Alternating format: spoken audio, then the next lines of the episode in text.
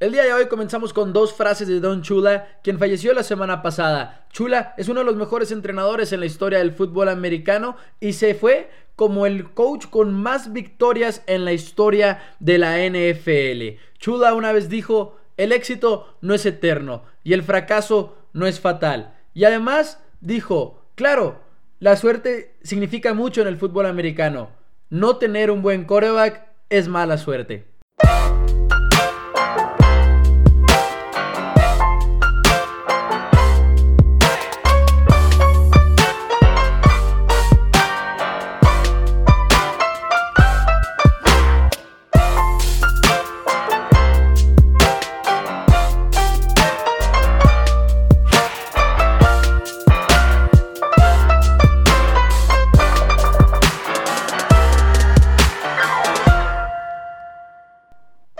Hola a todos, bienvenidos a Home Runs y Touchdowns. Mi nombre es Mauricio Rodríguez y el día de hoy, el día de hoy vamos a platicar de muchas cosas. Realmente creo que va a ser un episodio bastante divertido de Home Runs y Touchdowns. ¿En qué vamos? Vamos en el sexto episodio, si no me equivoco, y vamos a hablar un poco de béisbol, vamos a hablar un poco de UFC, porque la semana pasada, el fin de semana, tuvimos un evento deportivo en vivo, la UFC 249. Estuvo bastante divertida, de eso vamos a estar hablando el día de hoy también. Pero primero un poco de batalla financiera en la MLB. Voy a hacer un esfuerzo por intentar explicar qué es lo que está sucediendo en el béisbol en ese sentido de los salarios de los jugadores, que sigue para, en las negociaciones para regresar al campo en el 2020. Y al final les voy a contar una historia que involucra a Mike Trout, el jardinero central de los Angelinos de Los Ángeles, que para muchos, en mi opinión también, es uno de los mejores jugadores en la historia y va a finalizar su carrera como tal, pero les voy a platicar la historia del día en el que jugó tercera base y ahorita se los voy a comentar un poco más a fondo, pero primero comencemos con la UFC 249, que bueno, qué ventazo. I'm, half Mexican. I know who El Cucuy is. There's no surprise. Soy mitad mexicano, sé quién es el Cucuy, no hubo sorpresa. Justin Gaethje, wow, ok, primero UFC 249, les valió, quisieron hacer el evento, tuvieron las peleas y además fue una de las mejores carteleras en la historia de la UFC. Tuvimos de todo y la manera en la que yo lo pongo es, es la siguiente, estuvo tan cargada la cartelera que vimos un Donald Cerrone, mejor conocido como Cowboy, pelear contra Anthony Pettis en las preliminares. En cualquier otro evento de la UFC, esto hubiera sido una de las peleas en la cartelera estelar, no una preliminar, pero hubo demasiadas peleas en la UFC 249, estuvo muy divertido, no sé si ustedes la vieron, yo tuve la oportunidad de verla el sábado por la noche y estábamos vueltos locos en mi casa porque estábamos viendo por fin algo de deportes y sí hay béisbol coreano, hay WWE, pero a mí no me gusta la WWE, entonces realmente siento que fue lo primero de deportes que pudimos ver como si nada. No hubo aficionados en las, en las peleas. Eh, fue, fue, en Jacksonville. Eh, tuvieron como este modo de autocuarentena 24 horas antes del evento se revela que un peleador tenía coronavirus y había salido positivo. Entonces esa pelea se canceló. Ese es el único, vaya, el único pero que tuvo la UFC 249 porque no sabemos qué es lo que va a pasar y han sido muy criticados porque al final de cuentas este peleador de todas maneras estaba dándose el puño con otros peleadores, incluso con el presidente de la UFC, Dana White, y hubo mucha controversia. Veamos a, dónde llevan estas críticas. Pero por lo pronto hablemos de las peleas. Primero que nada, Cerrone Pérez estuvo increíble. Cerrone que siempre ha sido como una figura no paternal, pero como de mentor para Anthony Pérez. Los vimos pelear por segunda vez. La última vez que hayan peleado, pues Cerrone estaba en su. En, el Cowboy estaba en su, en su pique, en su cima. Y ahora sabíamos que era una posibilidad bastante real que Pérez le ganara. Y así fue. Y Donald Cerrone ya tiene cuatro derrotas al hilo, pero ojo con esas derrotas, no es Tony Ferguson, Conor McGregor, también perdió contra Khabib, ahora pierde contra Pérez, realmente de los mejores peleadores en ese peso. Entonces después vemos también a Ngannou, bueno, una, una, una nota de la pelea de Cerrone y Pérez, me encantó. Se acaba el segundo round y se abrazan como realmente reconociendo lo que los dos estaban haciendo en el octágono en ese momento, porque fue una pelea de miedo. Después vemos el peso completo con un gano y vaya lo destroza a su rival y ya estamos esperando que vaya por el título del peso completo, ya se lo merece, está destrozando al que le pongan enfrente, entonces que vaya por ese título. Y finalmente la pelea que todos estábamos esperando, entre comillas, y ahorita voy a decir por qué entre comillas, Tony Ferguson contra Justin Gaethje. Esta pelea originalmente iba a ser Tony Ferguson el Kukui enfrentando a Khabib, el ruso y el actual campeón de peso ligero. Pero Khabib no podía estar en la UFC 249 porque estaba en Rusia y por las restricciones de viaje no le era posible. Además, por su religión tenía que pasar unos días antes de regresar a entrenar y por eso no estaba disponible. Entonces se hace un campeonato interino, lo cual significa que ahorita hay un nuevo campeón interino. En ese momento era Ferguson, entre comillas, y ahora se enfrenta a Justin Gaethje. Y Justin Gaethje eh, representaba un reto bastante importante para Tony Ferguson. ¿Por qué? Porque Tony se estaba preparando para Khabib, cuyo estilo de pelea es principalmente en la lona, ¿no? Las llaves, etc.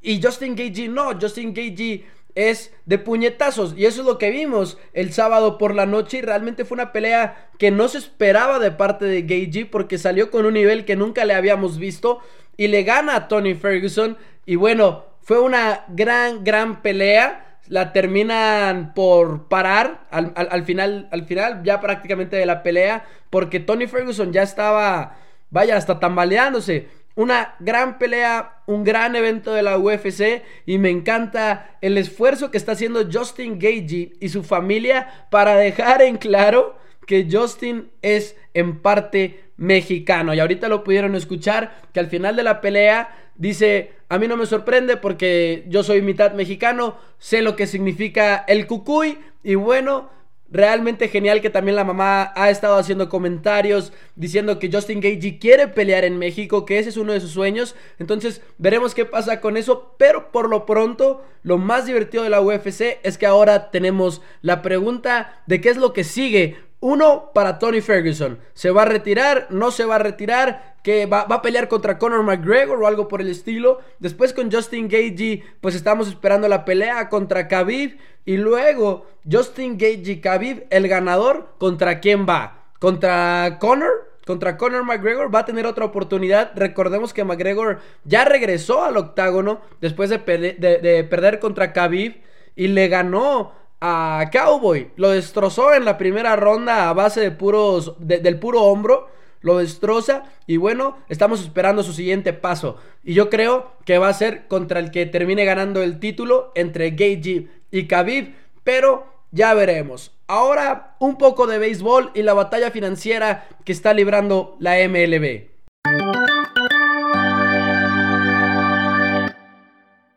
La MLB obviamente quiere regresar en el 2020, quiere tener una temporada, pero no va a ser posible tener una temporada normal. Obviamente, para empezar, hubieran tenido que empezar en marzo, lo cual ya sabemos no sucedió. Y ahorita pues hay muchos retos, principalmente podría decir uno que de la salud, para asegurar la seguridad de los jugadores, de los entrenadores, porque por cierto, mucha gente dice Ah, pero no pasa nada, son jugadores en muy buena condición. ¿Qué es lo peor que les puede pasar? Número uno, hay jugadores que sufren de condiciones médicas como diabetes, que obviamente los hacen parte de una, de una población vulnerable. Los entrenadores no son jóvenes, entonces obviamente sí hay que implementar muy buenos protocolos para que sea seguro un regreso, seguro un regreso a el campo, un regreso a los partidos. Entonces, la MLB hace una propuesta, los dueños llegan a un plan que le van a presentar y que le están presentando esta semana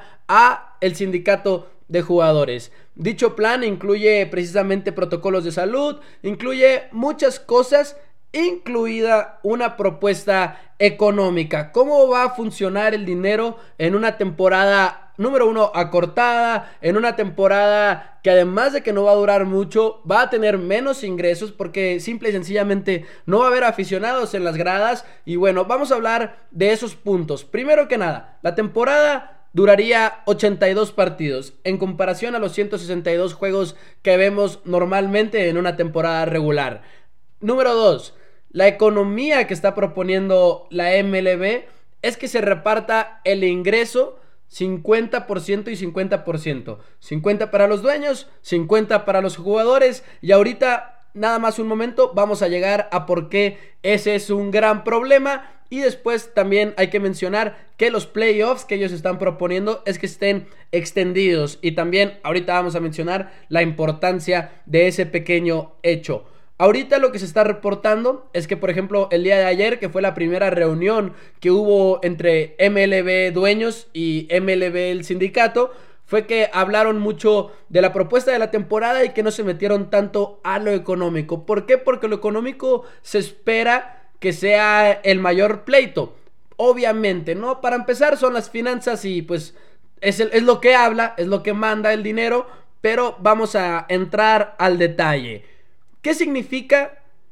Bueno, es más, empecemos por esto mejor. La NFL tiene un tope salarial. Es decir, no pueden gastar más que cierta cantidad de millones de dólares en sus jugadores, en su nómina específicamente de jugadores. El, el, grupo de personas que forman el equipo, ¿no? NBA también tiene un tope salarial, NHL también tiene un tope salarial, pero la MLB no. La MLB y el béisbol jamás ha funcionado con un sistema de tope salarial. Hay una cifra, hay una cifra que se impone todos los años, que es, si tú gastas más de este dinero, te vamos a cobrar un impuesto, y es el impuesto de lujo. Y eso lo han pagado muchas veces los Red Sox, los Yankees, los Dodgers, incluso los Tigers de Detroit, pero no hay un tope salarial. Es decir, se les permite pagar lo que ellos quieran pagar y los jugadores, los equipos, perdón, con más dinero pueden contratar los jugadores que ellos quieran, simple y sencillamente. Pero para implementar un tope salarial en, el, en la NFL, por ejemplo, cómo funciona el tope es, ¿sabes qué? De los ingresos de la liga, 48% van para los jugadores. Y así es como se impone el tope salarial cada año.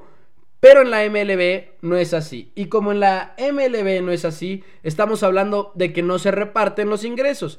Por eso, a la hora de que la MLB, los dueños, dicen, vamos a repartir unos 50-50, los jugadores dicen, mmm, no. ¿Por qué? Porque es la MLB intentando imponer un sistema de tope salarial.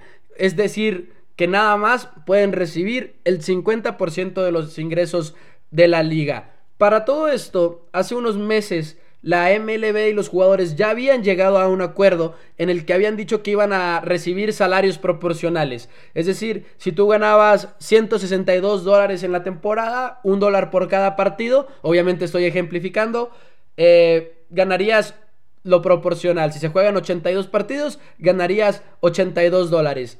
Ese era el acuerdo al que se supone que se había llegado. Pero ya hay una controversia ahí, porque están diciendo que como no va a haber aficionados en las gradas, que ese acuerdo pues no es justo y que los equipos están diciendo que van a perder dinero. De hecho, si se hace de esa manera. Entonces, para empezar, ya habían dicho algo y ahorita están proponiendo otra cosa, lo cual agrega otro problema para, la, para el béisbol y su retorno al campo en 2020. Ahora, los jugadores van a pelear, obviamente no, no creo que vayan a querer aceptar esta parte del 50-50 y francamente me parece justo, como, el, como la MLB no opera con un sistema de ingresos compartidos, hay que dejar en claro que los jugadores no ganan más cuando la liga gana más. Entonces, ¿por qué cuando ganan menos los jugadores van a tener que ganar menos? Claramente, pues no es algo justo. Y esto puede ser una pelea muy seria. ¿Qué tan seria? Les voy a poner de ejemplo la temporada de 1994. Si ustedes lo recuerdan bien, no hubo una serie mundial en 1994. ¿Por qué? Porque los jugadores estaban en huelga. ¿Por qué estaban en huelga? Porque estaban peleando contra una propuesta que imponía un tope salarial.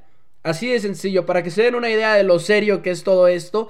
Ahora, ¿Cómo funciona la MLB económicamente? Tiene ingresos locales, tiene ingresos nacionales. Y se estima que aproximadamente el 40% de los ingresos de un equipo vienen del estadio, ya sea de boletos, cerveza, hot dogs, lo que ustedes quieran, el 40% más o menos, y algunos dicen que es menos, que es como 30, pero pues al final de cuentas creo que varía, depende del equipo. Entonces, sí entiendo que igual y vayan a ganar menos dinero los equipos de la MLB, pero también entiendo por qué los jugadores se quieren rehusar a esta propuesta de 50% y 50%. Porque además, y creo que es una crítica justa, hay fuentes, por ejemplo en ESPN el otro día alguien dijo que la MLB se estaba aprovechando de una situación muy seria, una contingencia sanitaria, para poder imponer un sistema que ellos han intentado imponer por muchos años, porque los dueños siempre lo han propuesto. Pero, híjole, sí parece, en cierto modo, que se están aprovechando de la situación. ¿Qué es lo que puede pasar? Creo que se va a seguir negociando puede haber muchos, muchas soluciones, como por ejemplo aplazar salarios y pagárselos después con intereses. La semana pasada o la antepasada platicábamos de Bobby Bonilla, ¿no? Puede llegar a ser algo similar en la MLB 2020. Ya lo veremos. Mencionaba Jeff Passan, que es el reportero principal de ESPN de la MLB, mencionaba que esto podía terminar como en dos semanas y media, que, que esa era más o menos el marco de tiempo que tenían los jugadores y los dueños.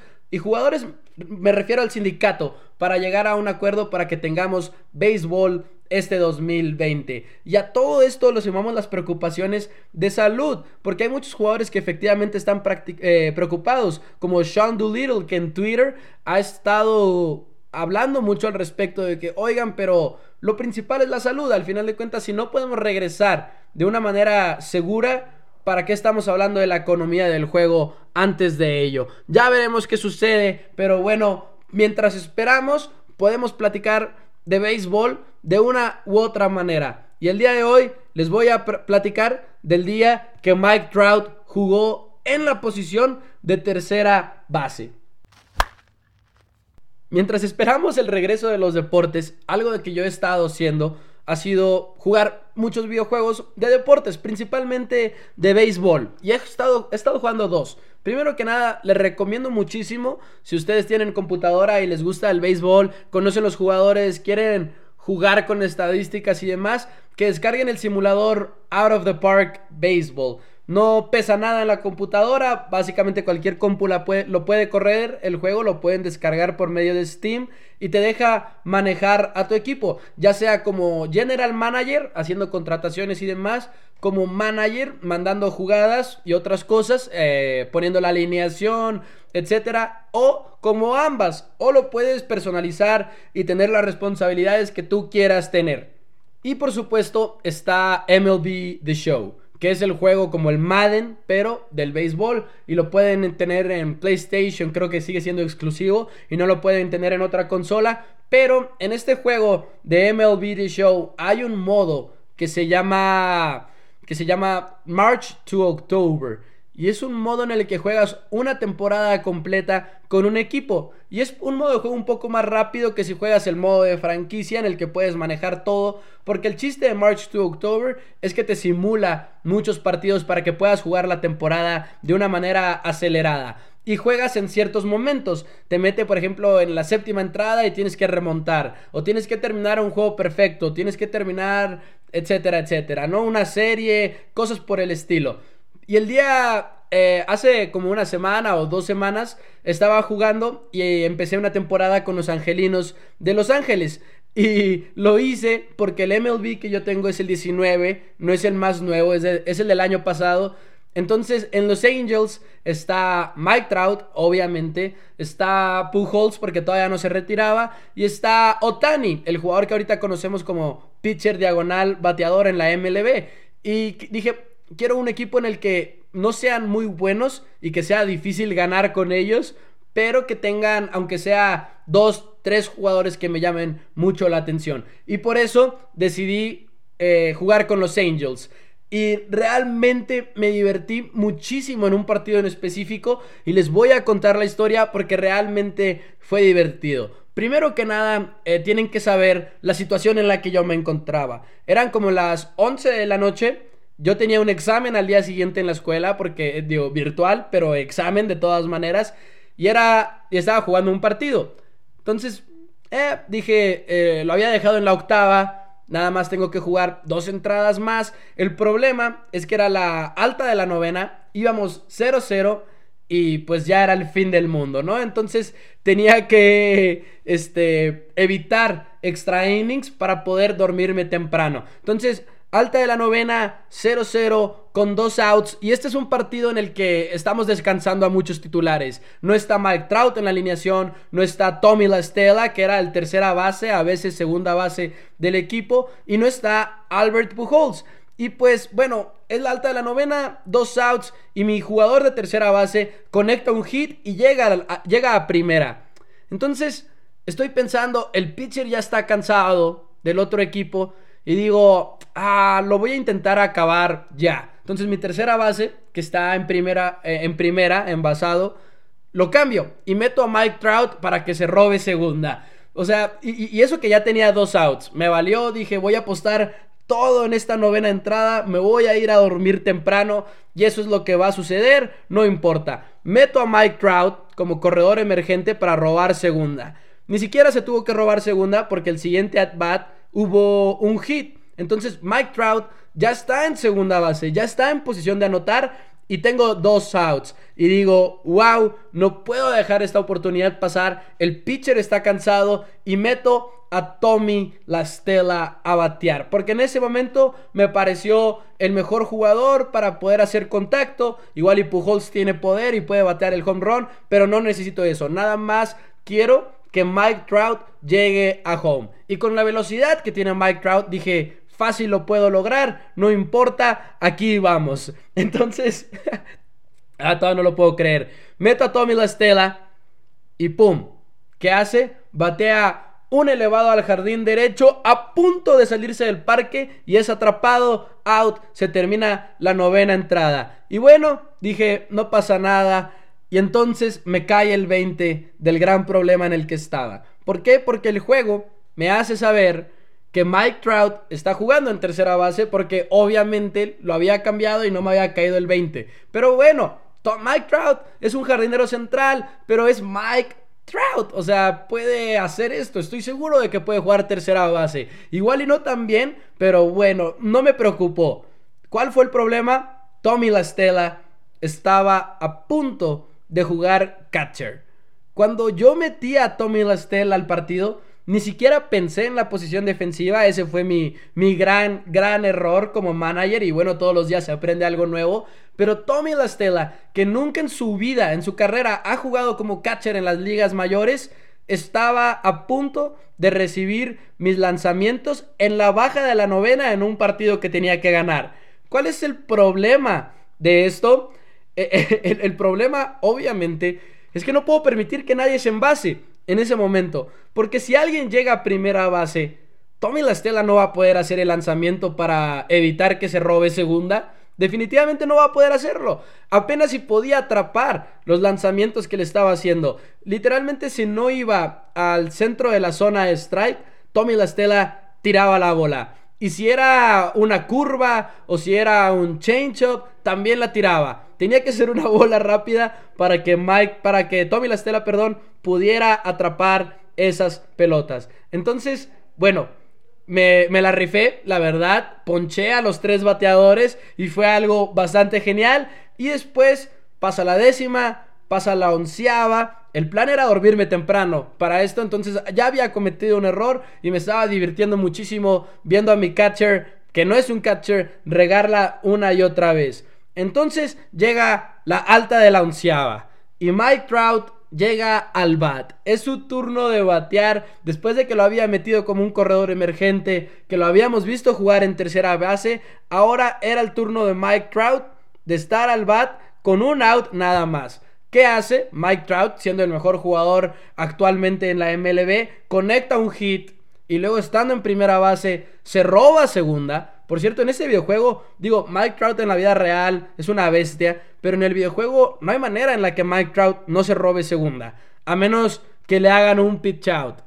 Y incluso cuando le hacen un pitch out, que para los que no, no, conozcan ese término, es cuando lanzan la pelota intencionalmente arriba para que el catcher esté en posición de hacer un lanzamiento a segunda.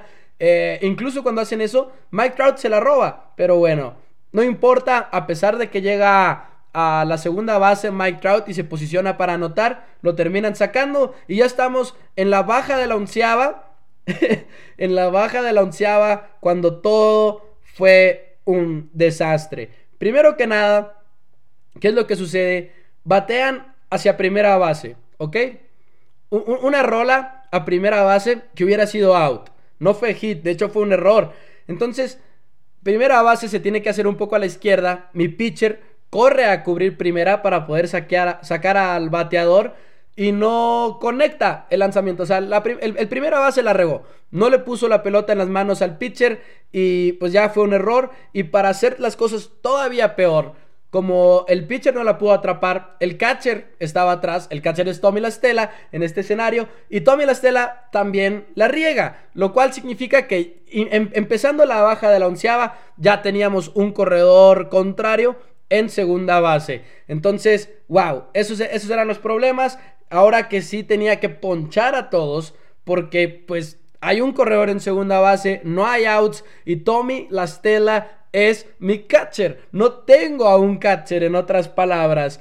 ¿Qué es lo que sucede? Seguramente y poéticamente le lanzo un strike a Tommy Lastela. Tommy Lastela lo deja caer, así que no tenemos un out.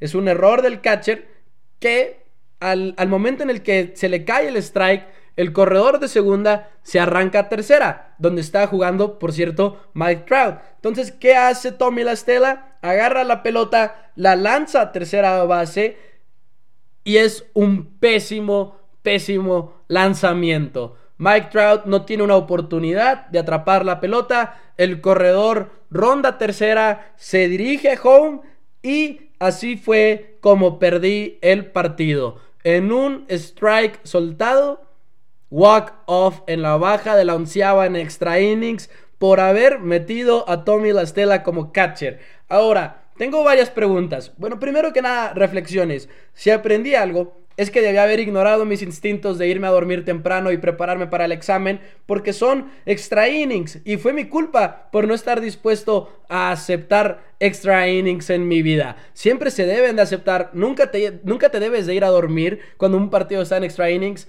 y eso también es cierto para los videojuegos. Eso lo aprendí. Pero tengo una pregunta que me va a perseguir, yo creo que el resto de mi vida. Tommy Lastela estaba jugando de catcher, Mike Trout de tercera base.